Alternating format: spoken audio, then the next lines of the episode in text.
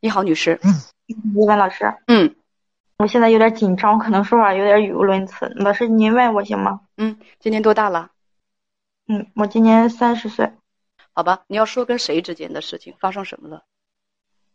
跟我老公。然后去年我就发现他外债有二十万欠了，然后就是，嗯，前年我们吵架的时候，他就是买了辆车，然后就是，呃，当时告诉我的是七八万，然后我就嗯说你我一年不要你这样讲述的话，确实是会讲不清楚啊，确实会讲不清楚。我来引导你一下。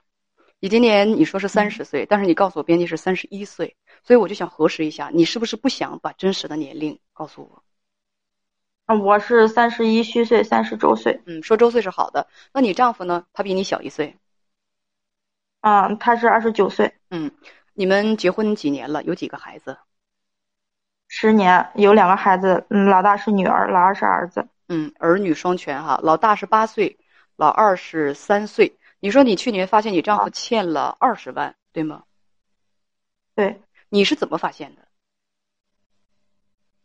嗯，当时就是他就是也算是投资失败吧。当时他没告诉我这么多，然后我就直接去找他了，半年的时间没见。他投资这个事情你知不知道？嗯他跟我说过，我当时没同意，他自己就是，嗯，我不知道能不能说就是自己去贷款买的。这个事情你是不同意的，但是他跟你说完了，你是不同意的。不过他没有考虑你的想法，他自己就偷着去投资了，是这个意思吗？对，嗯，他去偷着投投偷着投资了啊，投资了。那么那那那是几年前发生的事情，过了多长时间嗯，嗯，这马上两年了吧？啊？是在两年前发生的这件事情。你是最近发现的欠二十万的，所以我刚才就问你，你是怎么发现的？是在他的这个呃银行信誉上，还是其他方面？还是有人打电话向你追债了？对，别人打电话向我追债，别人打电话向你追债，告诉你丈夫欠了他多少钱，是吗？对，嗯因为有一些他是他是用我的信息去贷款的，你都不知道，我不知道。好吧？那么你发现了这个问题之后，你就去问他，他向你怎么解释的？他就跟我说，就是呃，他就是堵不上了，就是像东墙借西墙，呃，拆了东墙补西墙，总数他实在？没有办法。嗯，嗯，二十吧。二十万啊。他说他投资了，你跟编辑讲说，但是你跟他去对账，有很多的乱七八糟的，那个钱根本就对不上，是吗？对，嗯好吧，那么当时你打算怎么面对这笔从天上掉下来的债务呢？有的还是用你的信用，对，当时我也是比较懵的，然后呃，有有一些有一部分是对不上的，啊，嗯因为双方父母也都知道了嘛，就说啊，这些也不是说太多嘛，因为毕竟大部分他是去拿着投资了，然后我就想着，嗯，反正还年轻嘛，然后两个人努力去还，差不多也就两三年能还上吧。也就是说，他瞒着你捅了这个窟窿，你是打算原谅他的，你打算原谅他，嗯，嗯，跟他一起替他还钱，把这个难关度过，嗯，后来呢？嗯后来，然后就是我我有一年嘛，我说我不要你的钱，然后你自己去先还。到后来我发现这个钱也没还，钱也他也没挣到，人我也没见到，什么叫做人你也没见到？就是我们俩有半年多的时间就没见，钱他也没还，他还觉得他还说着他自己在外面有多忙。因为当时我们两个是在两个城市，我在我们老家，我还带着孩子，然后他在外面。你在家里带孩子，他在外头呢，就是你也不知道他干什么，反正是他也不回来，债也没还，钱也没见着，人也没见着，是这个意思吗？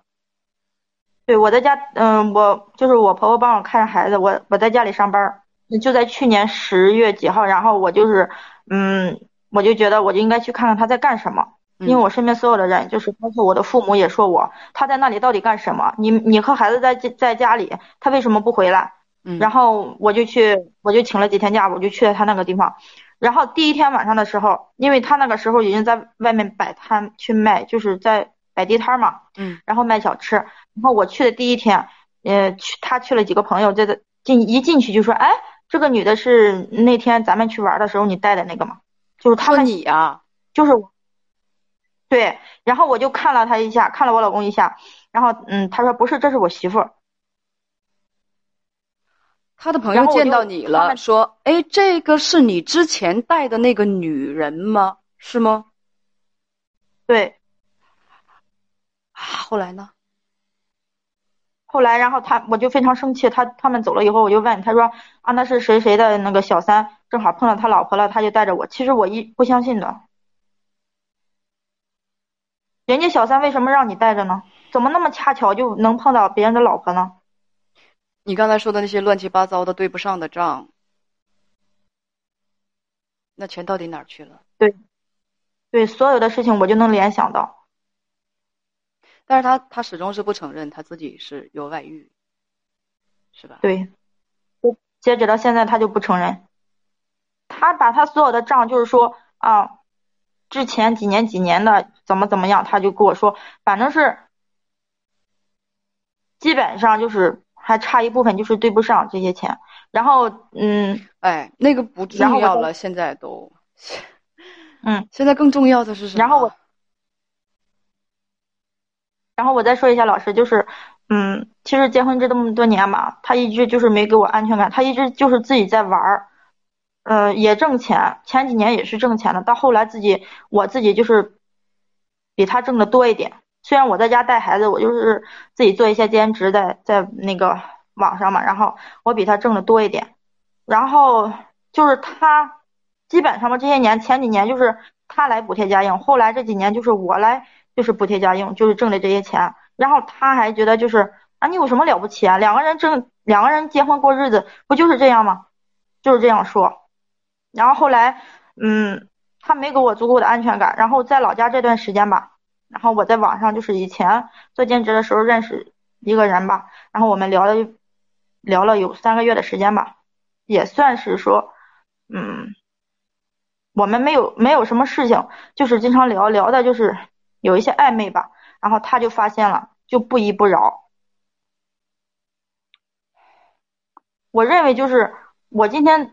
所做的这一些都是他造成的，他没有给我安全感，他没有给我，就是我结婚了，没有对孩子负责，没有对我负责，钱钱没有拿到家，然后人人没有以他很成天见到，差劲儿，你就可以嗯出轨。一定不是第一天听我的节目，你一定知道我一定会反驳你。你出轨是你的人品问题，是吧？你怪他干嘛？嗯你这就不，你这就不公道了。你出轨，你在网上聊骚，你跟人精神精神出轨啊！但是具体线下你们俩怎么着，我是不知道。你怪他干嘛呀？你为什么要怪他呢？那是你自己的人品问题啊，那是你自己的德行有失。你为什么要怪你丈夫呢？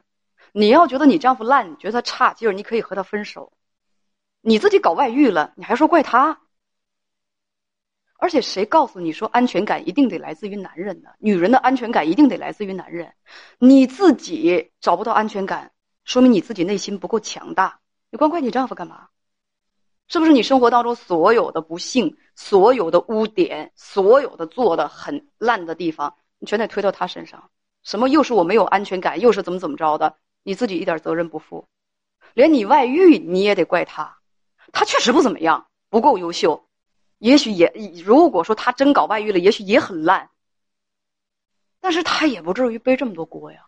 咱们一码一码的账得算明白吧，不该他负责的，请你别往他身上扔。就比如说你外遇这件事儿，你凭什么就怪他呀？